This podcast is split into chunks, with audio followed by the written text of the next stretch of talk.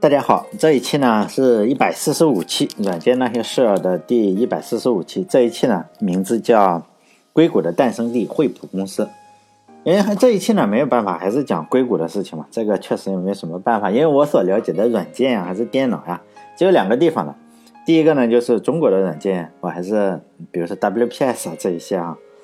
另一个就是美国硅谷的软件，因为中国的事情说实在不不不太敢讲，也讲不好。所以很多人说，哎，你为什么老是讲美国的？就就不敢讲嘛。所以呢，我都是讲美国的软件的事情。当然也，我是不怕美国公司来找我啊，来报复我，因为毕竟是安全第一嘛。所以呢，这一期或者以后基本上都不会讲中国的，只是偶尔说一下，中国所有的软件公司都不讲。所以呢，也不用留言说，哎，你为什么老是讲这个？主要是讲呢，这一期讲硅谷的诞生地。在两千年的时候吧，有个公司是非常非常厉害的，就在距今已经十几年、十八年、快二十年了。这个公司呢叫惠普，但现在惠普也是比较厉害，只是没有两千年左右的时候那么厉害。在两千零二年的时候，因为的当时还在上学，我记得那一年吧，两千零二年发生过两件非常非常重大的事情，包括至今啊，我只记得这两件事情了。第一件事情呢，就是中国。男子啊，中国男子的国家足球队第一次在世界杯亮相，呃，至今我觉得我我三场比赛都看过，还记得每一个比赛细节吧。可能有人呃比较年轻的就觉得，哎，中国真的打进过世界杯呢？实际上真的打进过，就是两千零二年的时候，那时候米卢是主教练，而且那时候我还比较年轻，这是真的。可以不信的话，可以在网上搜搜。那三场比赛呢，实际上中国都输了，而且输了一个等差数列。分别以零比二、零比三、零比四输给了哥斯达黎加、土耳其和巴西。当然了，土耳其和巴西就是一个第一，一个第三嘛，所以分到中国这一组里，这两个确实也非常厉害。另外一件事情呢，就是我还记得，就是惠普公司呢，当时收购了当时的另一家非常非常著名的公司，叫康康博公司，康柏还是康博？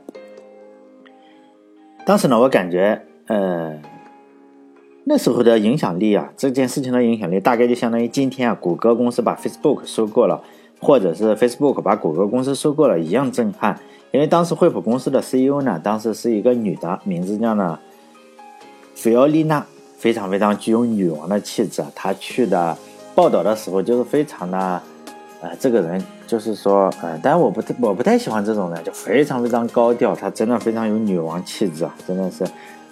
嗯，然后每次报道的话，就觉得哎，他大概就是像美国总统那个级别吧，就非常非常的私人飞机啊什么，就是非常高调。但现在不知道做什么了，好像从政也要竞选美国总统，他试图竞选过美国总统，但是很快就是，显然还是不太行这方面。呃，也是就是当时嘛，这个惠普呢，他在两千年的时候，他就是说呢，他花了一百七十万美元。买下了当年惠普创始人的一个车库，就是惠普公司啊，也跟苹果公司一样。其实应该说苹果公司跟惠普公司一样，因为惠普早嘛，在哪里创建的呢？就是在这个车库里，还有一个铜牌，这个铜牌是政府，美国的加州的政府还是哪里政府给放了一个铜牌，铜牌上写的名字呢就是硅谷诞生地。如果有人去美国的话，可以去看看有没有这个东西啊，因为我没有去过硅谷。因为我都是从书上呀，还是从网上看来的，不一定准确啊。因为不识字的，不是有句话嘛，说你这个不识字的人话人呢，就是容易受什么骗？容易受人骗嘛。你比如说被人用说话然后骗了，然后识字的人呢，实际上是受这个书本的骗。但现在又用上手机了，可能就是受公众号的骗。因为我这些东西都是在书上看到的，很可能是上当受骗了，也不好说。就好像是，哎，以前我相信的一件事情，以前在我上上中学的时候吧。那时候经常会有什么说哈佛哈佛大学的什么家训啊这种东西，不是哈佛大学，就哈佛大学图书馆上这种东西有什么啊写的什么标语啊，什么美国西点军校，呃有雷锋的这个雕像呀，或者是在美国白宫后面有毛泽东的这个雕像呀，这种事情都都都都是印在书上的。然后后来我曾经去过美国，然后看到发现哎什么都没有。哈佛那里人家不可能写中国的标语，哎，写的非常的正能量嘛。就是说，呃，如果有人去美国硅谷的话，可以看一下到底有没有这个东西哈，就是说有没有这个牌子呀，有没有这个惠普的车库。当然我因为我不知道，每次看新闻联播，说实在的，我都是觉得除了新闻联播，真的不敢相信其他媒体了，因为新闻联播至少有两句话是非常非常准确的。就第一句话就是，哎，我这个今天是几月几日啊？还有今天是七点钟。然后当然我听完这两个，然后对一下表。然后我就关了，然后就看女主播去主播了。惠普公司呢，实际上是有两个创始人创立的，第一个呢叫惠列，第二个叫普克，所以呢就是 HP 嘛。这两个人的首字母就是 H 和 P。听说这两个人就是说决定，哎，你是在前面啊，还是我在前面呢？实际上是用什么抛硬币的方法？嗯，我就找到了。说实在，我找到了网上有这个车库的照片，不知道真假，我没有亲眼见过，是在。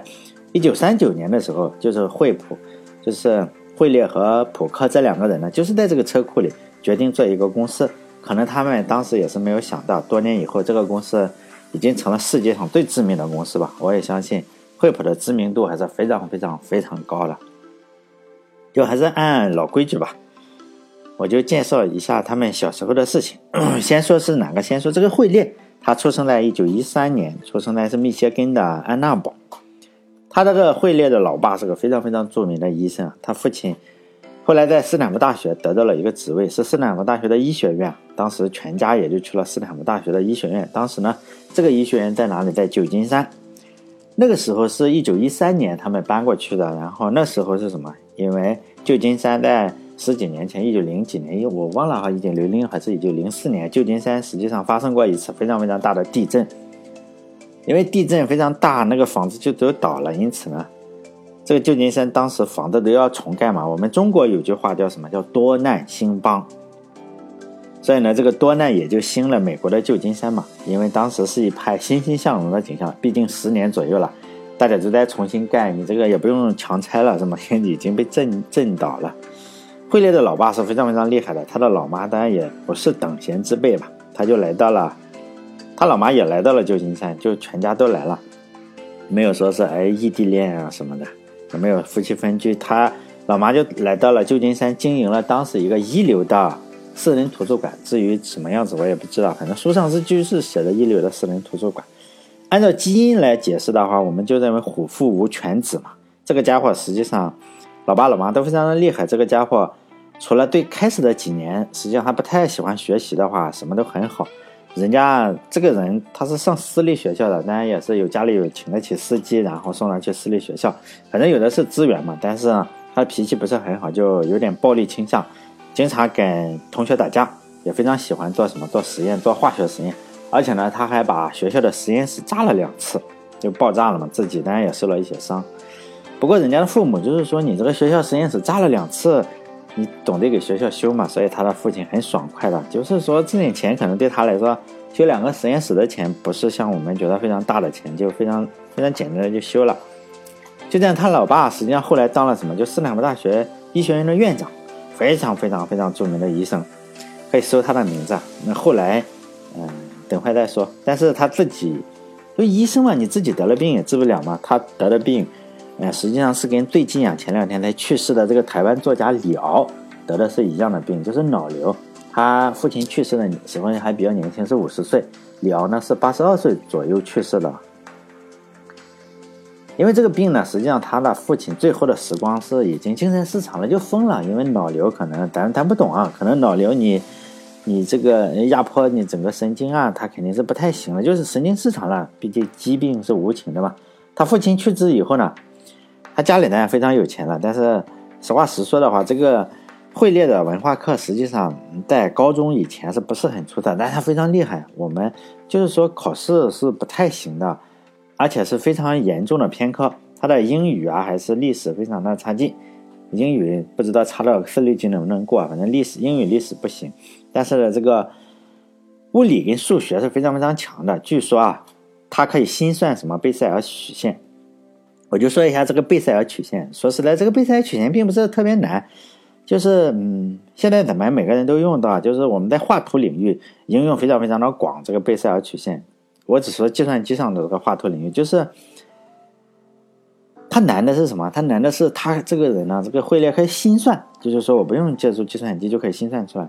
比如说我我像我这种人只能心算就是什么，超过两位数就不行了，我就是只能算五加三这种的加减法，就一位的。但是他能够算贝塞尔曲线，实际上你三个点然后算出这些曲线来说实在的不简单。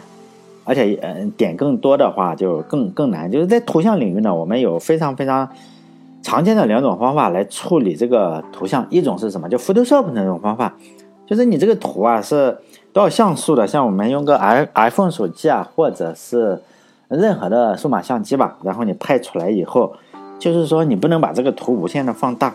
比如说你觉得哎，在电脑上比较清晰，你就点放大就是了，点放大，放大。放到最后呢，你就看到马赛克了，就是变得非常非常模糊了。还有一种图呢，是数学方法，就是说它是矢量图，它是一个数学公式，就是这个贝塞尔曲线。你其实数学公式的话没没有关系啊，你放到无穷的大，你放到像地球一样大也没有什么关系，因为它是数学曲线嘛，因此也不会出现那种马赛克的情况出来。就这是 Illustrator 的方法，就是这两个都是 Adobe 公司都有，当然其他的也有啊，比如苹果电脑上也有其他的。就是，我就说一下这个贝塞尔曲线，呃，因为他说他可以心算贝塞尔曲线，我就跑题讲一下贝塞尔曲线这个方法。心算还是非常，如果大家知道这个东西的话，因为我我们那时候学计算机编程的话，我们用 DOS DOS 软件，就是 DOS 上用 Cube C，然后 其中有个作业题就是你要给出一些点，然后你给它画出这个贝塞尔曲线出来。我记我到现在还记得，哎，这个东西。你说难不难吧？因为计算机是不不是特别难，但是你心算我还是觉得哎，比较的比较的厉害哈。我前面说了，就是说他比较偏科，因此以他的成绩呢是不能够去斯坦福大学呃上学的，因为他的妈妈呢，嗯，就是说你不行的话，你只能怎么办？就找找人推荐嘛。他找谁？就找斯坦福大学的校长去推荐。校长就说：“哎呀，你这个是吧？成绩实在是不怎么样。”就问他说：“你这个小孩为什么一定要来斯坦福这种学校呢？说实在，你为什么不去留学呢？比如说去，去去中国的莱芜是吧？中国的莱芜有个莱芜广播电视大学，这就是我的母校啊。很多人觉得，哎，你这个学历是不是有问题？实际上我是莱芜广播电视大学毕业的，我读的是是吧？随便哪个专业。他妈妈就说呢，因为不行啊，因为不能够去中国留学啊，就是说他想去他爸爸工作的地方。”哦，他的校长马上意识到了，是吧？哦，原来是院长的儿子，是吧？然后这个校长呢，当然就大惊失色嘛，就是因为院长的儿子嘛，这下也就非常非常好了，就直接来了。因此他就算是走后门吧，哈，走走后门也就去了这个斯坦福大学。在斯坦福大学里呢，他就参加什么橄榄球队的选拔比赛。然后在这个选拔比赛的时候，他碰到了他一生的好朋友吧，也就是。和他最后一起建立惠普的这个普克，因为他是惠列嘛，就是 P 普克。这个普克呢，就长相非常的好，说实在的，就是长相非常漂亮。大家也可以在网上找他们两个年轻时的照片，非常非常英俊，面貌肯定比这个惠列，我个人觉得要好一些。但是，毕竟男的看男的不好说，是吧？你得找个女的来看。我认为还是比这个，呃，普克要要比他好看一些。这次足球选拔呢，就是说惠列。就是我前面所说的这个小孩落选了，然后普克呢，就他的搭档，然后就入选了，就非常的英俊高大。和咱们就接着再讲一下这个是吧？惠普的另一个人，就是和惠列有些相同的普克。这两个家庭呢，就是非常的好，有点相同之处，就是家庭环境都非常的好。这个普克的老爸是个什么比较出名的律师，当然也是有钱上私立学校的人。那美国，你看看，一个是医生，一个是律师，可能当时也就是比较有钱。他出生在哪里呢？科罗拉多州的叫普维部落。虽然他的爸爸是个律师，律师呢，但是他对法律说小时候没有什么兴趣。他也喜欢做实验，因为学习好嘛，他的动手能力非常强，学习非常好，不像是那个，就是说要偏科呀什么。而且他还跟惠列一样，就喜欢做实验，并且呢，他我前面所说的那个是炸了个实验室。嗯，但是他没有把实验室炸了，但是他把自己的手炸了，就是说他的手实际上被炸变形了，而且这是一辈子的事情，就是手已经变形了，就因为他做火药的实验，可能像我们那种，呃，二脚踢啊这种东西啊，我猜，或者是我们那时候叫雷管，哎，就是很大的鞭炮，雷鞭炮，雷暴涨。我们那个山东土话叫暴涨。然后呢，就把手炸的变形了。他没有办法嘛，就可能也是炸炸的害怕了，就不太做这个火药的实验。然后兴趣呢就转向了无线电。他在中学的时候，他就已经可以用什么？用电容啊、电阻和天线，在自己家的别墅上面，就是嗯，建了一个什么收音机，巨大的收音机。这个收音机呢，可以收到六百英里以外的电台，这就让他非常非常兴奋嘛。因此啊，他对无线电也就更着迷了。因此，他在高中的时候，他已经做了自己的一个电台，名字呢叫九 D 二 V。这个电台呢，也不知道有多少听众啊。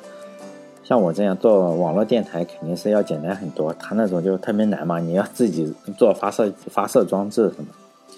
因此，他还参加了各种各样的电台爱好者的聚会，这让他很长见识。所以做电台呢，以前我讲，我讲了很多期了，就讲索尼公司的时候，是不是那个景深大也是做这个电台，而且。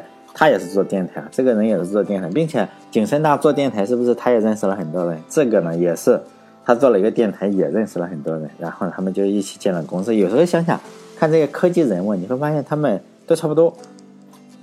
就惠普这两个组合，这两个人啊，就是我前面呃说了，这个普克呢，就是说两米的身高，哎呀，金发碧眼啊，就是一看就是运动员的举止，因此还在学校的橄榄球队啊，也就是明星人物，就非常好。而且普克还有个妹妹啊，就是网上也有照片。那是我我以为他老婆，后来查了一下，哎，原来是他妹妹，也长得也非常好看。毕竟，呃，他长得好看，你想想，哥哥漂亮，妹妹也应该比较漂亮。我当时就觉得，哎，怎么两他老婆跟他长得差不多样子？反正这两个人呢都是非常厉害吧，就是惠普和呃惠普这两个人都非常厉害。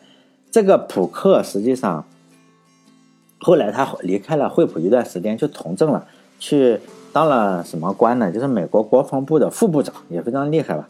其实这几个人的故事，我就是说我在讲斯坦福大学，包括惠列怎么去找到，呃，特曼的那个教科书里的东西啊，包括跟肖克利啊，包括特曼怎么生病啊。因为我在讲斯坦福大学呀，或者是特曼的时候，还有讲肖克利的时候，都已经重复过了。我前面也讲过，就是讲科技历史啊。历史非常的短，并且都是这几个人做出来的，因此你听着听着听着就重复了。这里面，嗯，还有他好几个同学，比如说惠普创始人的，呃，你你建个公司，说实在的，你出来就参加过一两年工作，然后你就想建公司的话，你能招的人是什么？就是你同学，其他的人说实在的，还还，除非你有特别特别天才，你能一下子招到很多人，实际上你只能，哎，嗯，你的同学上了几年学，然后了解你。然后就这个样子嘛，都是同学。还有就是我前面所说的这个普克，然后做电台，他在电电波里，哎，认识这些人都做电台，然后是好朋友嘛，然后性格也差不多。就这样，他的创始人其实刚开始都是这些人，包括比如说波特呢，波特是什么？就是说，哎，就是做电台，跟景深大，就是索尼公司的景深大也是去一去东京，哇，都是做电台的，还是同学，这个也是这个样子。波特，哎，结果也是做电台的，发现也是同学，还有奥利弗这些人呢，都是，都这种人吧。这这几个实际上都是，如果了解惠普历史的话，都知道这几个人都是惠普公司的支柱人物，并不是只有这两个人厉害，而是前期的每个人都非常厉害，而且每个人呢，他都能够有能力给惠普开辟一条非常厉害的产品线。就来的这几个人都不是说，哎，我老板让我做什么我做什么，他们都是。来来来，我来就可以一下子开出一条产品线出来。实际上，惠普有有好几条产品线，都这几个人啊，就每个人都很厉害嘛。好像是啊，这种皇马呀、巴萨呀这种人出去是吗？每每一个皇马、巴萨这种球员出去了，在自己的国家队里就是队长，就是一一很多都是队长或者是副队长这种级别。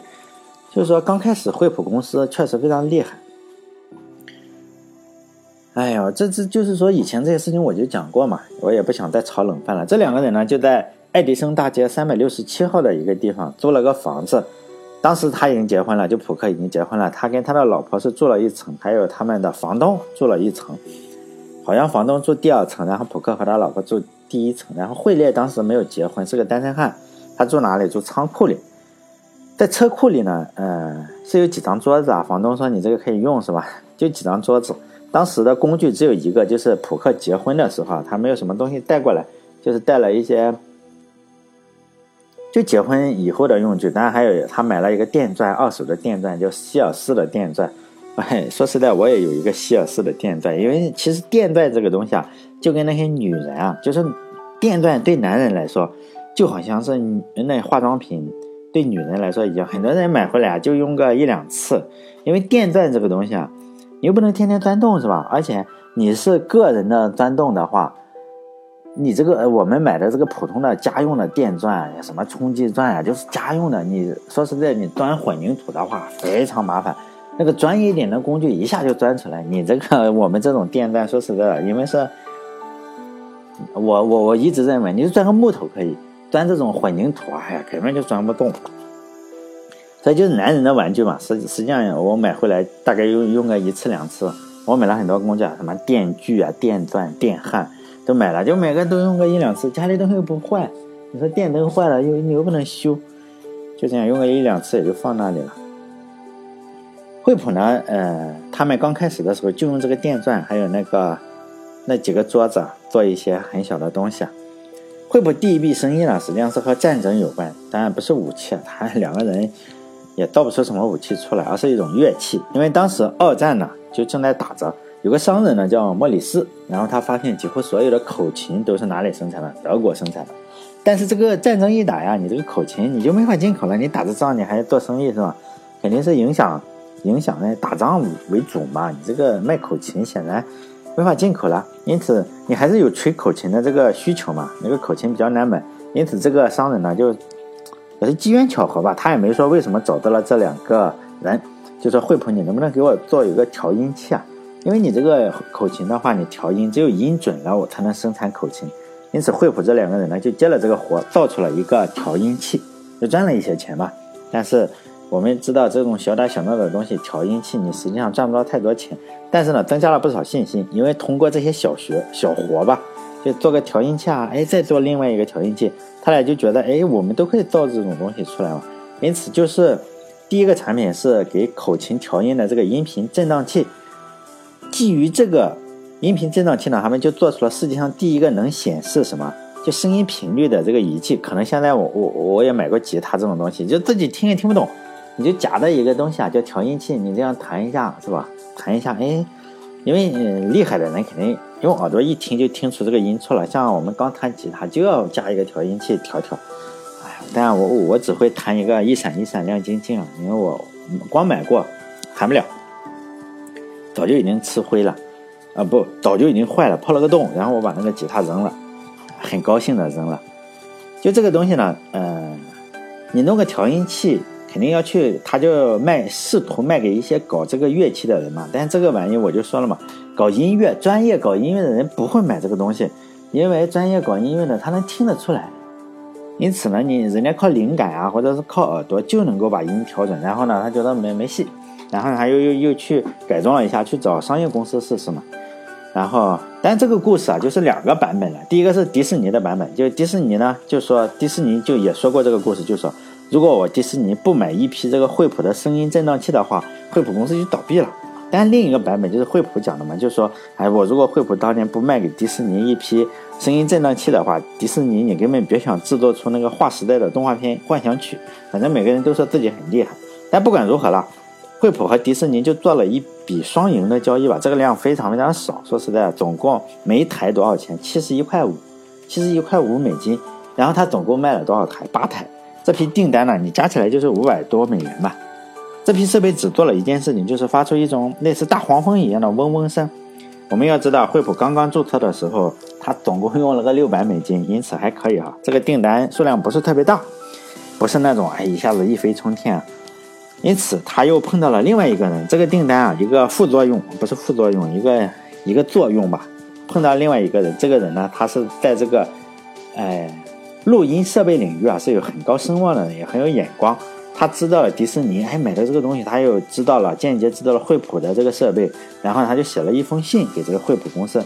这可能是他一生最重要的一封信吧。这封信不但让这个人呢今后的人生啊发生了变化，也让惠普。从一个默默无闻的小公司啊，开始有了长远的发展，惠普也一步一步的走向了美国电子业的老大。这个人到底是谁呢？就留给下一期再讲。哎，还是按老惯例，我就放几张哎 照片嘛，就老的照片四张吧。第一个照片就是 Game Boy 的广告，就当年的广告，我们可以看一下。哎，Game Boy 的广告说：“哎，你不要忘了吃饭。”还是比较搞笑的。还有就是苹果公司第一个商标，第一个商标是什么？非常的复杂，根本不是现在咬了这一口的这个商标。还有，我不知道大家有没有呃玩过那个吃豆子的游戏啊？就是这个很出名的吃豆子，就是啊。如果玩过的人叫 PC Man 吧，好像叫 PC Man，好像是吃豆子的游戏。这个人呢，他就拿出了他设计第一个版本的这个游戏的纸，然后拍了一张照片，可以看一下。这个我觉得还是比较有纪念历史、纪念意义吧。还有就是在一九八三年的苹果公司做的一个可触摸的电话，就是偶尔我拿这个笔来做一做，好像现在 iPad 加了一个电话一样。当然可能。显然就是没没有推出市场，但是确实有这么个产品。因为我收集了很多这种，我觉得比较有趣，可能其他人可能觉得 就显得蛋疼的照片，我就放在我的微信公众号里，叫“软件那些事”。有的时候是与软件有关，有的时候是没有关系。